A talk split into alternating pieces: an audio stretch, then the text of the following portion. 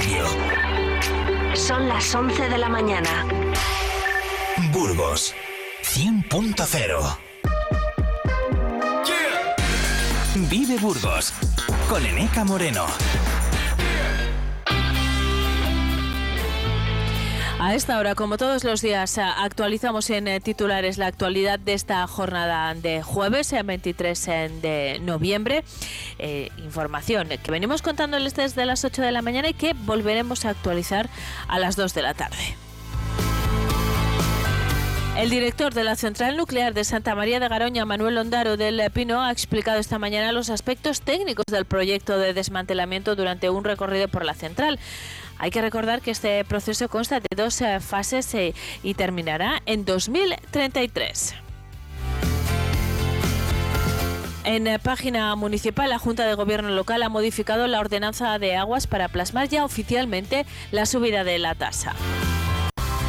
El concejal de movilidad eh, José Antonio López insiste en dejar claro que la prórroga para implementar la zona de bajas emisiones en Burgos está hasta diciembre de 2024, aunque quepa la posibilidad de añadir un año más hasta 2025, que debería justificarse, aunque no es la intención del equipo de gobierno. Además, con la empresa que iba a realizar los trabajos de ese Burgos Central, Etralux, se ha establecido una mesa negociadora para tratar de llegar a un acuerdo amistoso. Según eh, esta empresa, podría llegar a exigir eh, una importantísima cantidad eh, superior al eh, millón doscientos mil euros más el lucro cesante.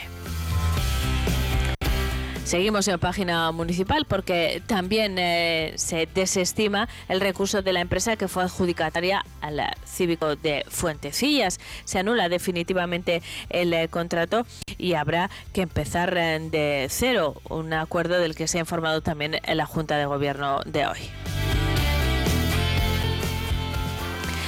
A esta hora, el Tribunal Superior de Justicia se ocupa de un delito ocurrido en las últimas horas en eh, Miranda y que la verdad eh, resulta bastante bastante dramático, más en estas eh, jornadas en las que estamos eh, hablando de la violencia contra las eh, mujeres. El juzgado de primera instancia de instrucción número 2 de Miranda de Ebro en funciones de guardia ha acordado la libertad provisional del detenido con la obligación de comparecer cuantas veces sea requerido. Este hombre está siendo investigado por la detención ilegal sin perjuicio de que la calificación pueda variar conforme avance la investigación.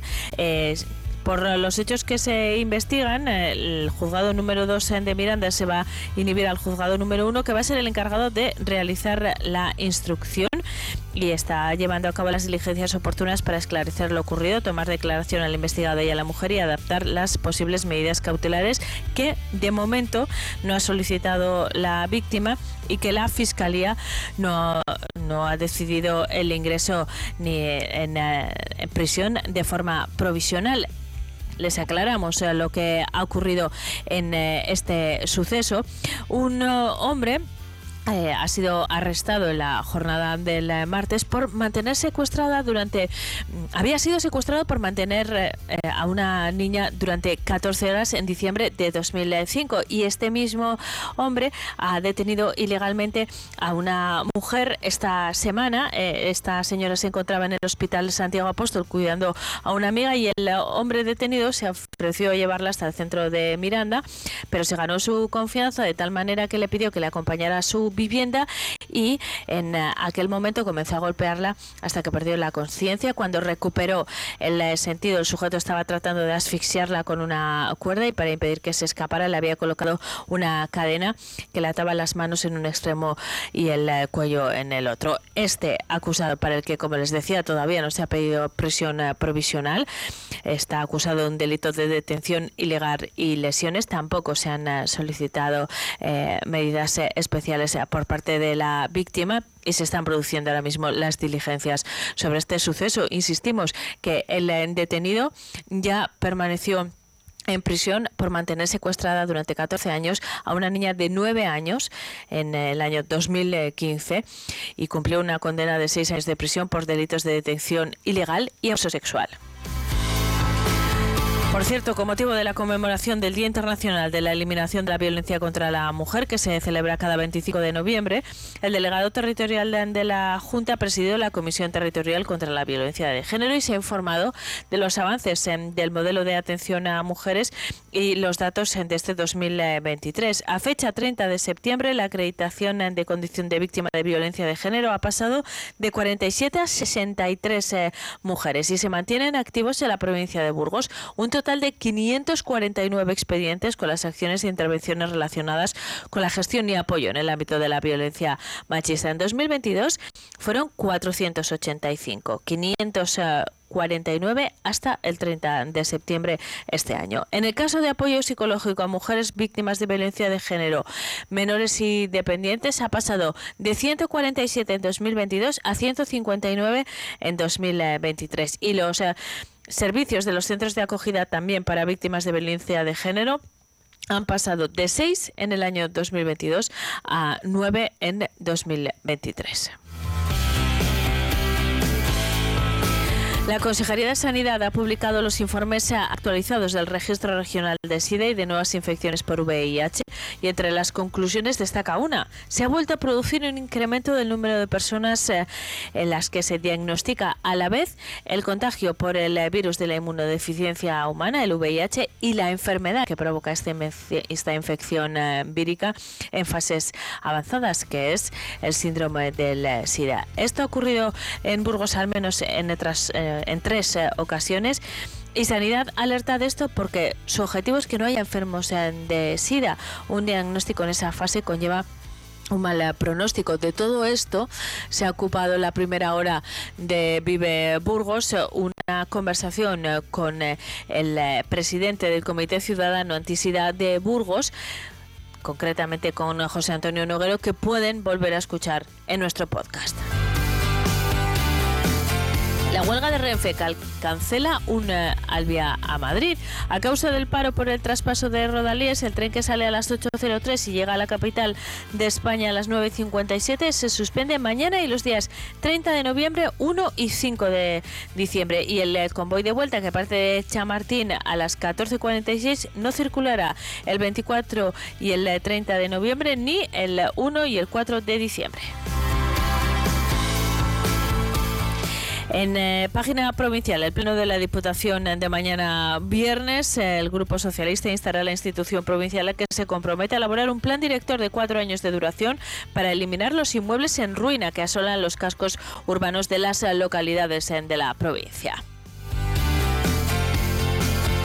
La Oficina Verde de la Universidad de Burgos eh, ha comenzado a desarrollar las primeras acciones eh, que la Universidad de Burgos realizará dentro del proyecto Burgos eh, Repuebla Territorio Smart. Consisten en seis talleres técnico-ambientales sobre las oportunidades que la agricultura y ganadería ecológica y la estrategia europea de la transición verde ofrecen para afrontar el reto demográfico en el territorio rural de la provincia de Burgos. Entenderse con Patos de Iván Humares se lleva el primer premio del quinto concurso de microrelatos eh, Círculo Creativo. Los ganadores han sido anunciados en una gala presentada y amenizada por el colectivo Inesperado. Los relatos de Iván Humanes, Ana Isabel Cámara y Juan Puertas como primer, segundo y tercer puesto forma parte también del libro en el que se recoge una selección de 130 trabajos de los más de 800 que se han presentado a la convocatoria de este año y que ya se pueden adquirir a un precio de 5 euros. Son las 11 y 5 minutos eh, y 8 minutos. Eh, nos ocupamos ahora de la previsión del tiempo. Vive el tiempo en Vive Radio Burgos.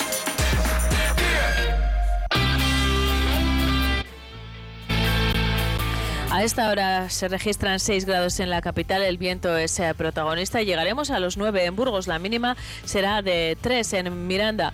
La máxima prevista para hoy será de 12 grados y la mínima de 4. Y en eh, Aranda se van a mover entre los 11 de máxima y solo un grado de mínima. Según la previsión de la Agencia Estatal de Meteorología, se mantendrá el viento del eh, noreste con algunas rachas fuertes y en general el cielo presentará intervalos nubosos. Mañana viernes, cielos poco nubosos, con intervalos eh, nubosos, heladas en débiles dispersas, vientos del noroeste y temperaturas en ligero ascenso. En Aranda se quedarán con 0 grados de mínima y una máxima de 12. En la capital la mínima será de 5 y la máxima de 10. Y en Miranda los termómetros se van a mover entre los 13 grados de máxima y los 7 de mínima. Seguimos en eh, Vive Burgos, eh, son eh, las 11 y 10 minutos y nos ocupamos ahora de los juegos de mesa. Vive Burgos con Eneca Moreno. ¿Tú qué radio escuchas? El gato negro te lo pone fácil. Compra tu lotería de Navidad de forma cómoda y segura a través de nuestra página web elgatonegro7.com. Cuando quieras, como quieras y sin comisiones. Más de 50 años repartiendo suerte, el gato negro ahora a un solo clic de distancia. Entra en elgatonegro7.com. Mayores de 18 años. Juega con responsabilidad. El sector primario en Castilla y León es el protagonista cada mañana en Vive Radio. Desde las 7 y 10 de la mañana, de lunes a viernes. De lunes a viernes. Jaime Sánchez Cuellar te ofrece toda la actualidad informativa relacionada con la agricultura y la ganadería. Y la ganadería. Para estar al día. Para estar al día. Vive el campo. De lunes a viernes, cada mañana. Vive el campo. Aquí, en Vive Radio. Burgos 100.0. Miranda de Ebro 94.2.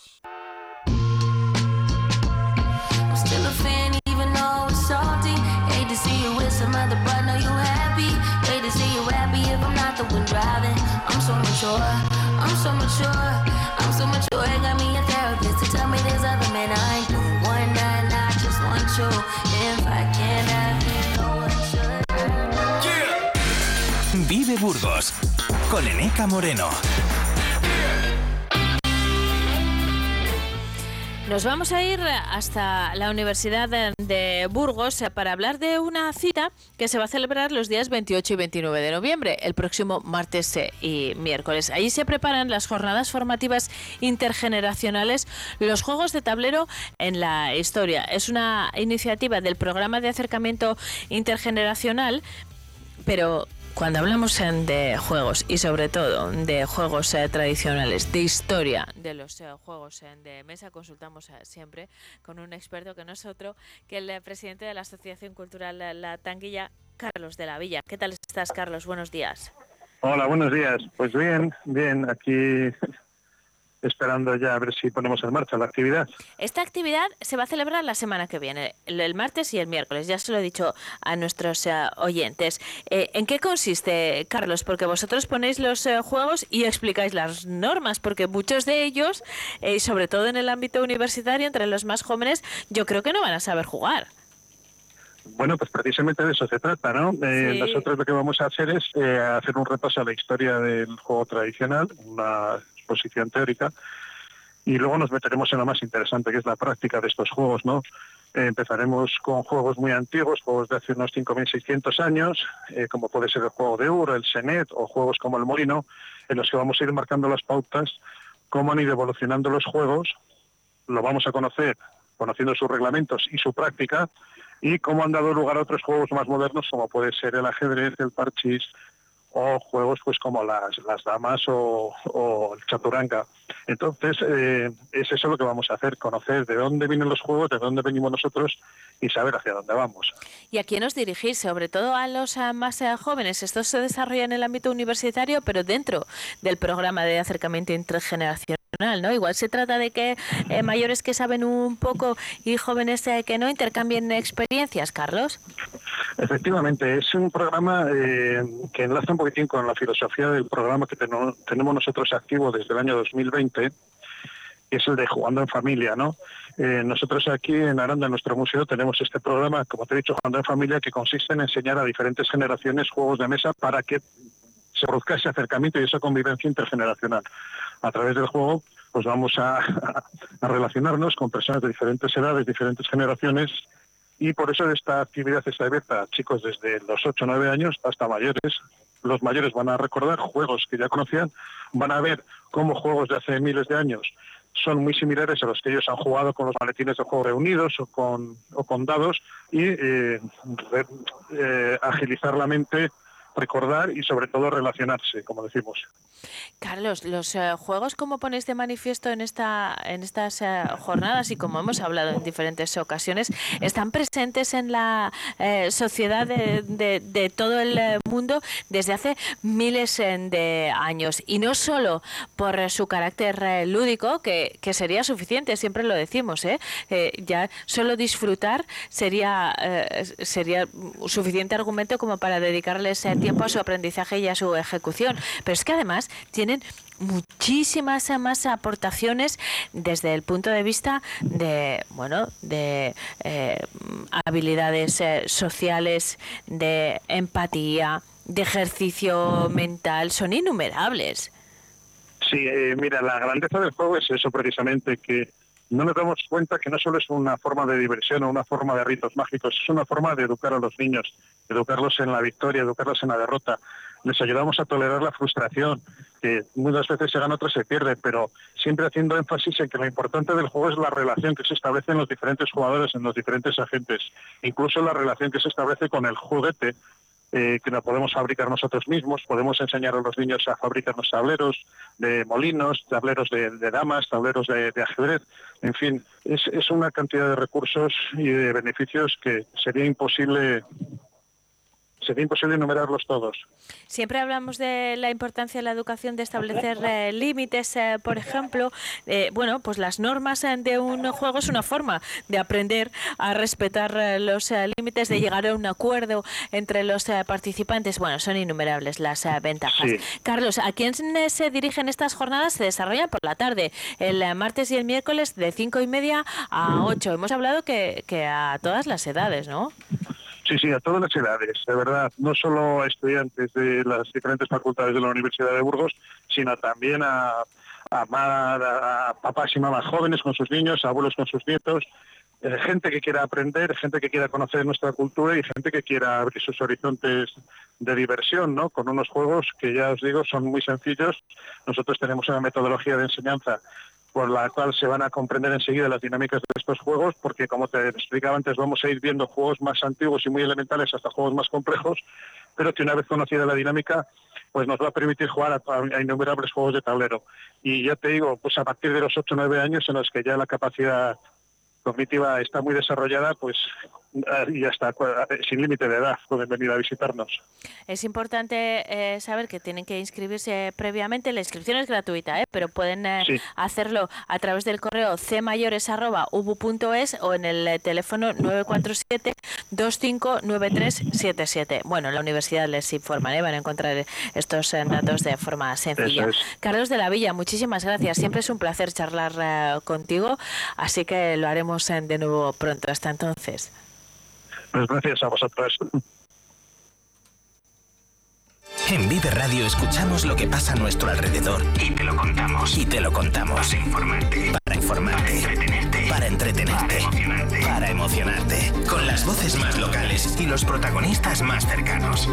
Vive tu ciudad. Vive tu ciudad. Tu provincia. Tu provincia. Vive su cultura. Vive su cultura. Su música. Su música. Su actualidad. Su actualidad. Su deporte. Su deporte. Sus gentes. Sus gentes. Vive lo tuyo. Vive tu radio. Vive Burgos en el 100.0 FM.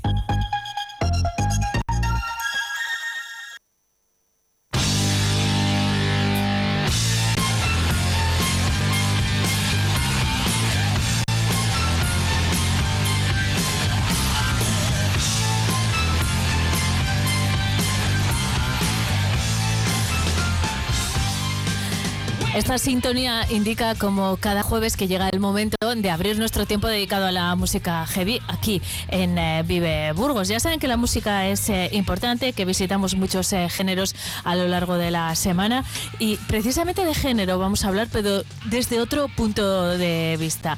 Como saben, el próximo día 25 eh, se celebra el Día contra la Violencia de Género y Vamos a acercarles muchos contenidos en este sentido porque es una cuestión muy importante y muy grave que desgraciadamente padecemos eh, todavía mm, de, forma dramática en muchas eh, ocasiones. Y lo vamos a hacer también desde el punto de vista de la música, así que la de hoy es una edición especial de este espacio que realizamos, por cierto, en colaboración eh, con la Asociación Metal Castelae y en la que hoy me acompaña, hace semanas que no escuchamos eh, su voz, eh, Laura Sagredo. ¿Qué tal, Laura? Buenos días, bienvenida. Hola, buenos días, Eneca. Pues un placer acompañarte una vez más y mucho más con unos contenidos eh, tan concretos como los que vamos a hacer hoy, que, que es un tema súper importante a tratar. Eso es, en los que vamos a hablar además de cómo se compromete también, cómo se puede comprometer la música, que no siempre lo hace. Además, hoy se incorpora a este espacio Mónica García. ¿Qué tal, Mónica? Bienvenida. Hola, muy buenos días. Muy bien. Eh, un placer estar aquí y bueno, y conocerte también. Lo mismo digo. No es casualidad que seamos tres voces eh, femeninas las que estamos aquí eh, y, lo hacemos además no, ni siquiera desde una discriminación eh, positiva, sino desde un interés como género de que se aborde este tema también desde el punto de vista de la música. Laura, lo que vamos a hacer es escuchar música como es habitual en este espacio pero vamos a enfocar la temática de hoy a, a, la lucha contra la violencia de género. ¿Cómo se ha abordado también desde la música heavy? Ese podría ser el planteamiento muy general, ¿eh? que luego vamos a ir desgranando. Sí, bueno, eh, se ha abordado desde, desde la música heavy y un poco vamos a hablar de, de algunas pioneras y, y, yo creo que de algunos hitos, ¿no? Se trata de hacer como un recorrido un poco cronológico por, eh, por el heavy metal con una perspectiva de género, tanto con bandas y solistas femeninas como con hombres que han abordado estas temáticas y que son aliados completamente necesarios para que podamos luchar contra esta lacra, que es la violencia de género, que al final no es más que la cúspide del sistema machista.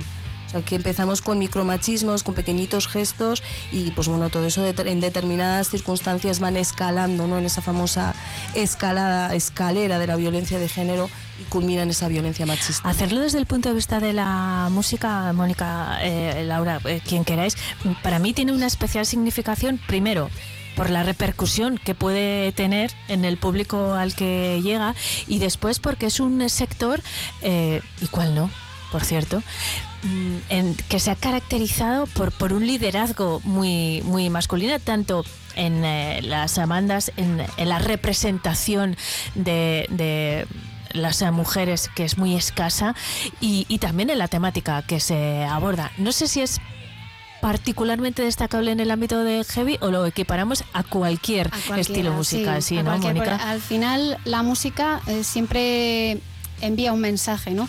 Y si encima ese mensaje va eh, asociada a esto de la, violencia, de la violencia de género y repercute en las personas que lo escuchan, pues al final las palabras tienen mucho poder, ¿no? Es eh, la música al final eh, también puede servir de, como arma. Para, para, vencer.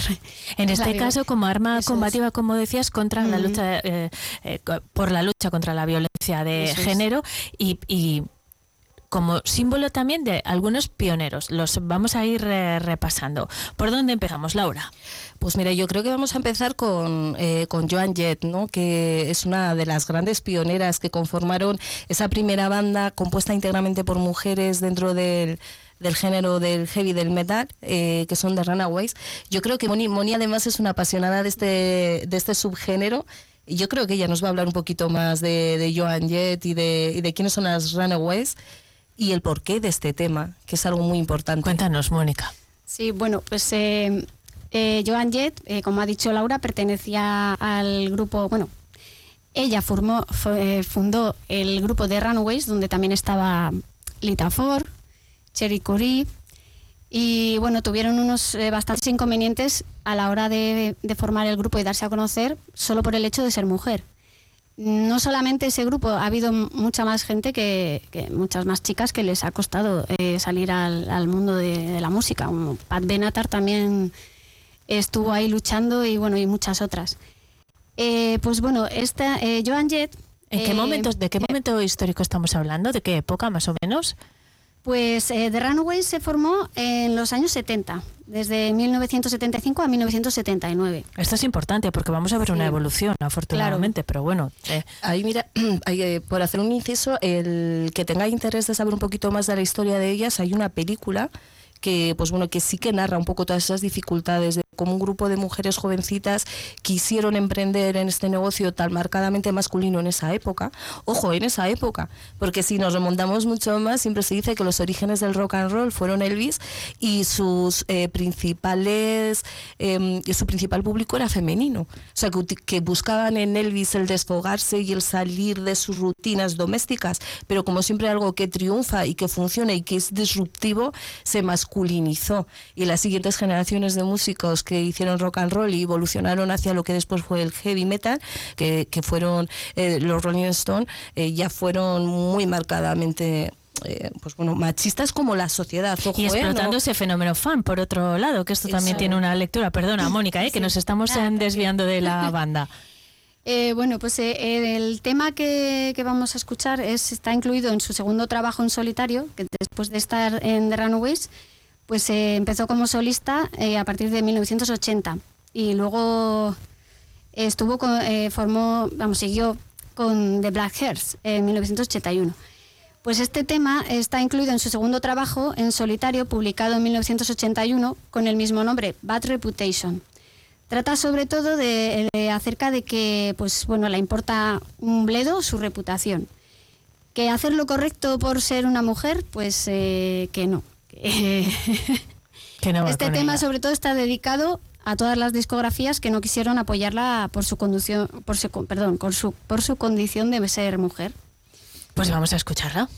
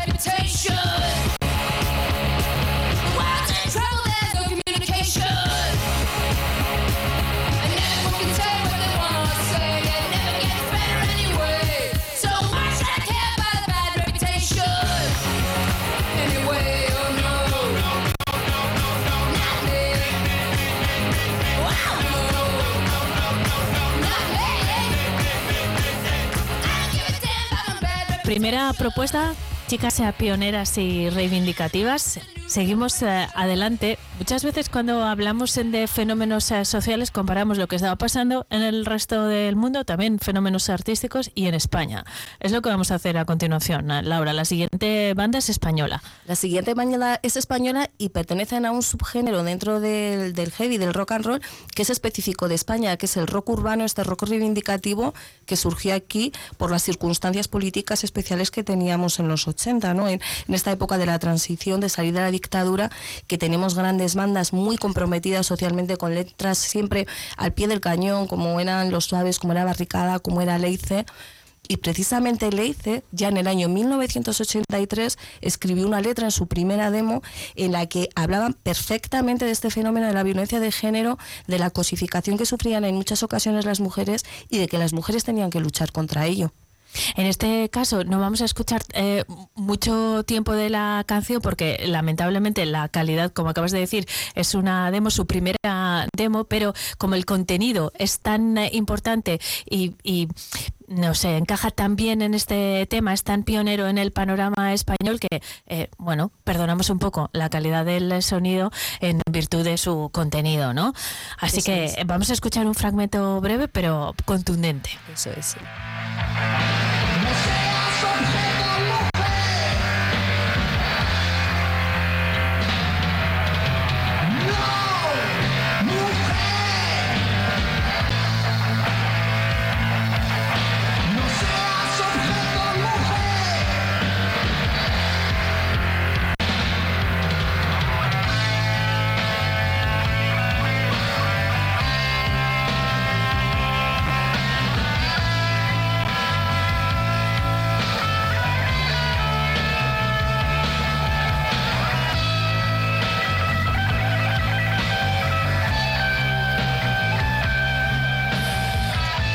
Decíamos, eh, Laura, Mónica, que bueno, la calidad del sonido no es a la que nos tenéis acostumbrados, pero, pero el contenido de este tema justifica que lo hayamos eh, escuchado. Seguimos eh, adelante, estamos reflexionando sobre cómo el rock, en este caso el metal, ha abordado la violencia contra las mujeres, sea del tipo que sea.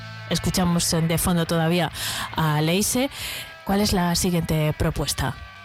Sí, pues eh, eh, seguimos con bandas españolas. Eh, otra banda española posterior, posteriores de heavy metal también han denunciado perfectamente esta lacra en sus letras, como es la banda asturiana Warcry, en su tema Cobarde, en el que se narra fielmente la situación que sufren cientos de mujeres. El tema es Cobarde y lo incluyeron en su trabajo de 2011, Alfa. Pues vamos a escucharlo.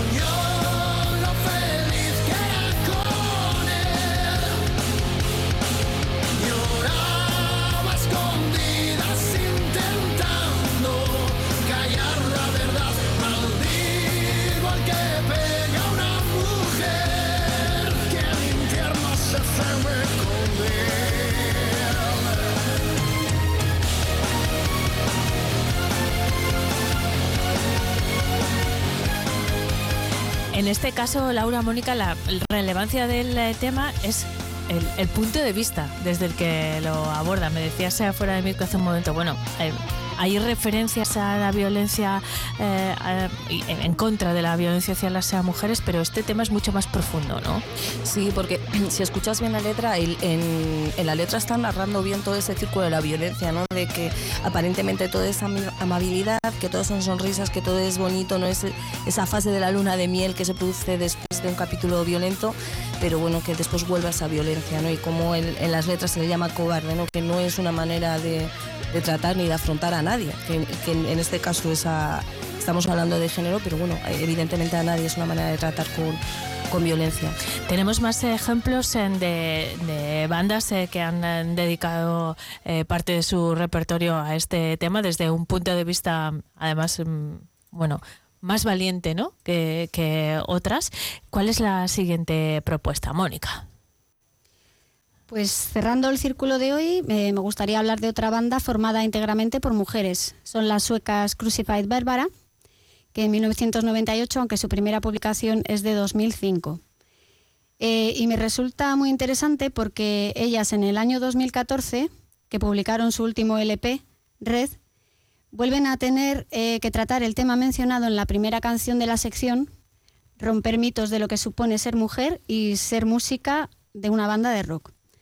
Hace unos años eh, encontramos una entrevista en, en que las habían realizado un medio, español por cierto, en la que en lugar de centrarse en el magnífico trabajo discográfico que habían realizado, le, las realizaron preguntas de tipo a cómo se lleva la regla estando de gira, y cosas así. Así que, en, aunque entre el primer o de los temas, eh, eh, aunque, perdón, aunque entre el primero de los temas y este último hayan pasado más de 30 años, seguimos por desgracia muy cerca, Estaba cerca pensando de las eso. casillas. Justo estaba pensando en la primera banda de la que hemos eh, hablado, que era de eh, en plenos eh, 70, ¿no? 70, sí. Eh, Mujeres eh, reivindicando su, su posición como artistas, no como mujeres, y, y 30 años eh, después estaban en la misma igual, situación. Seguimos igual, sí. así Sí, es que es, es muy curioso porque la canción se llama I sell my kids for rock and roll, o sea, vendí mis hijos por el rock and roll, no en el sentido literal, sino en el sentido de la liberación de la mujer, ¿no? que no tenemos por qué ceñirnos a esos estereotipos de género, del es- eh, el espíritu maternal, de quedarte en el ámbito doméstico y, y quedarte en tu casa, sino que puedes desarrollar aquella profesión que, que tú quieras. Y sobre todo puedes elegir, ¿no? Efectivamente. Y si lo que tú has elegido es em, ser una artista de- del heavy metal en este caso y hacer giras por todo el mundo, ¿por qué no vas a hacerlo? Y para eso hicieron esta, esta canción, para seguir reivindicando ese derecho.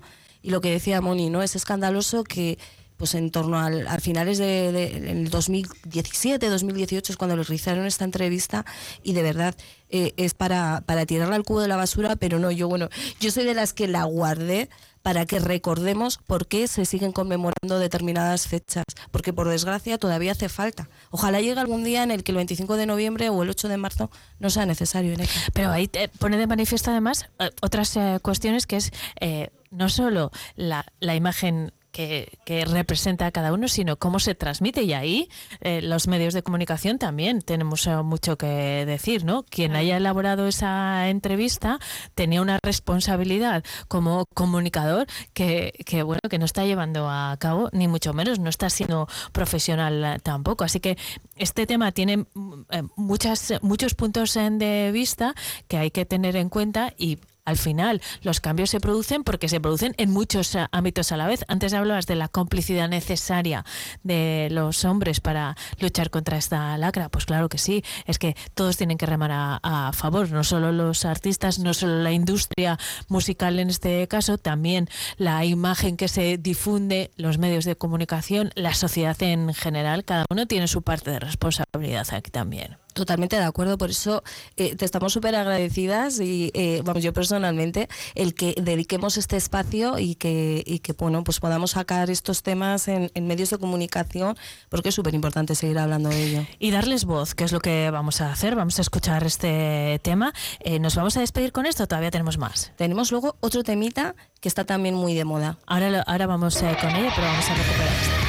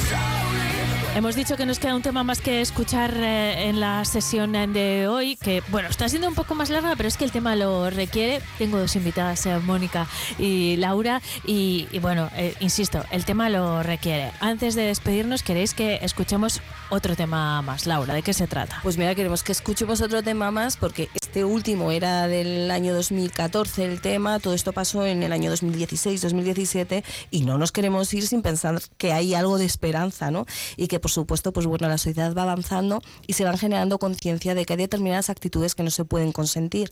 Y lo siguiente que vamos a hacer es por una banda holandesa que son Within Temptation, que recientemente han publicado un tema con vídeo muy pero que muy gráfico, recomendamos a todo el mundo que lo busque, en el que se recogen muchas de las situaciones de violencia que se han sufrido últimamente y que han trascendido a la esfera pública mundial, como es el caso de Masa Amini en Irán o el de Jenny Hermoso con el famoso beso de Rubiales aquí en España.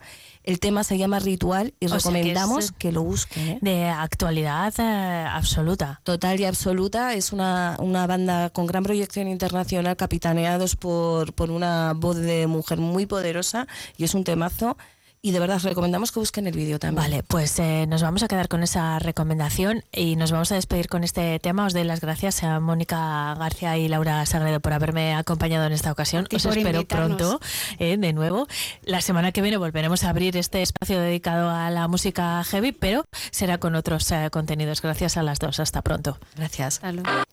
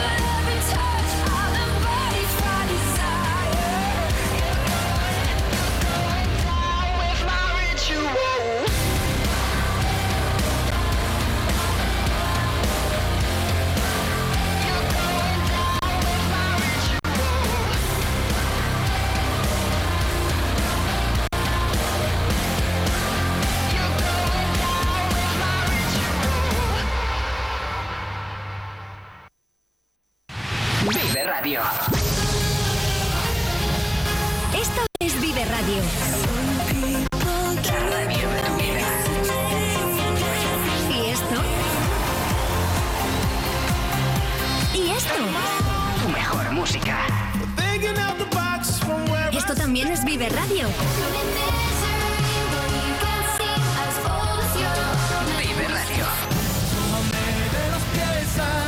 Siempre con un poco más de vida.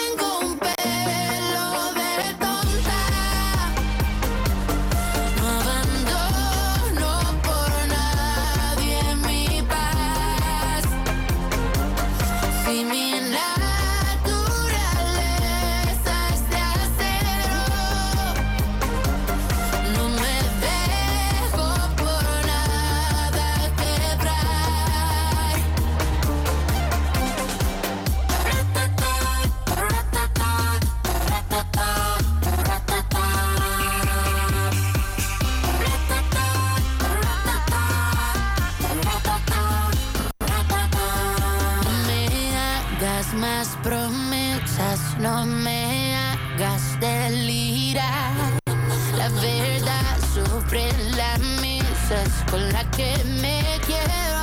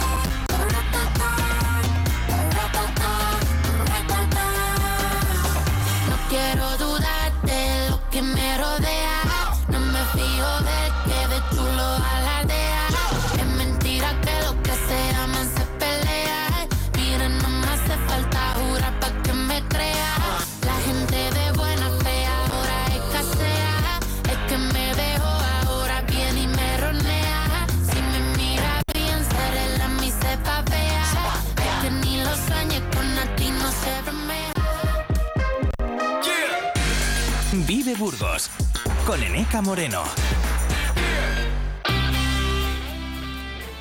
Son las 11 y 48 minutos. Estamos en, directo en eh, Vive Burgos, a punto de abrir eh, nuestra sección eh, dedicada al arte contemporáneo que queremos eh, dedicar al pintor Ignacio del Río, porque lo vamos a hacer con una de las personas que mejor conocen su obra y también su figura, Cristino Diez, que a quien estamos pendientes de recibir aquí en el estudio de Vive Burgos. Ese va a ser nuestro último tema del día, pero aprovecho para contarles que queremos eh, también escuchar los temas que ustedes nos eh, proponen a nosotros. Habitualmente somos nosotros los que les hablamos de, diferentes eh, temas como, bueno, hoy la presentación del libro de Rodrigo de Pablo, de la actualidad del campo, ahora del arte, pero también queremos eh, que sean ustedes quienes se comuniquen con nosotros a través de dos vías.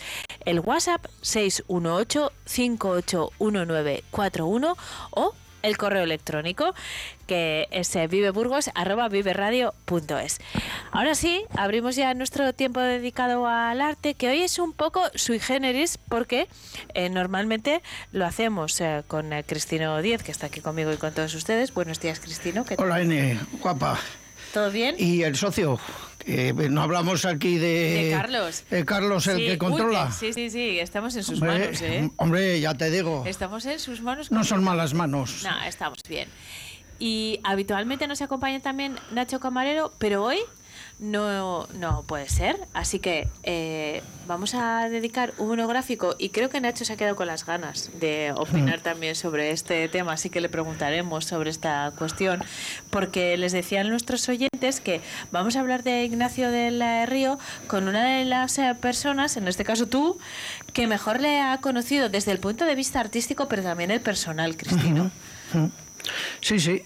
Bueno, Nacho es que está trabajando fuera Sí. y me llamó ayer para mandarte Me habéis- algunas me fotos de cuadros. Un montón de cuadros, Sí, un montón. sí, de distintas épocas, eso además. Es, eso es. Porque claro, ahí hay un Cristo, cuando hacía Cristos, que la gente no, no lo sabe, no solamente ha hecho gallos, ha hecho Cristos, ha hecho carretas, ha hecho retrato, bodegones, que les hay ahí muy buenos, ¿eh? Y paisajes nevados, y que a mí me paisajes encantan nevados, los sí, paisajes sí. nevados de Ignacio del Río. Ignacio en eso era muy...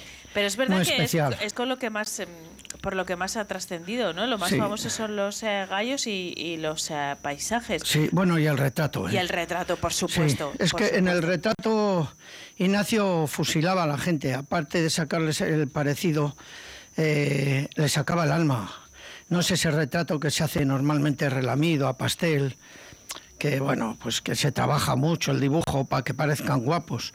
Ignacio no, Ignacio te sacaba el personaje, se parecía más o menos, casi siempre muchísimo más que menos, pero eh, lo que sí que sacaba era la expresión de la cara, de los ojos, eh, sacaba el alma de la persona, la sí, sí, personalidad, sí, sí. Es verdad. Por eso era un gran retratista, porque el retratista no es aquel el que hace un, un retrato académico, que sí, que está bien, está bien, pero, pero el retrato fresco, es, eso es, es una maravilla, porque ver, ver la- la- la- las pinceladas, los brochazos gordos que daba, las, las, las luces, las sombras, que eran todo manchas, con mucha pintura. Te ibas de lejos y veías al personaje eh, clavado. Bueno, es que Ignacio del Río es una de esas grandes artistas que también, como hemos hablado de otros, como Luis Sáez, que se han quedado en provincias y no han trascendido más, ¿no? Pero aquí Han- han sido muy reconocidos. bueno, eh, Ignacio del Río sí, bueno, ha sido reconocido mm, mm, más que por la pintura, que tenía que haber sido mucho más reconocido. eh, le conocían como pintor, pero no porque conociesen bien su pintura, sino también por el personaje que era como bohemio. Yo creo que ha sido el último bohemio que ha tenido Burgos. Además era un bohemio auténtico, de los de París, de los de principios de siglo, de, los de la Boheme, de los de, del Molin Rouge, de, los de Tajada, como Modigliani, que se murió de un tajadón que se quedó tieso con la, con, la absenta, ¿no? Bueno, iba a Tajada y luego le remataron unos gamberros. Pero bueno, te quiero decir que Ignacio todavía tenía ese, alma de artista bohemio, ¿no?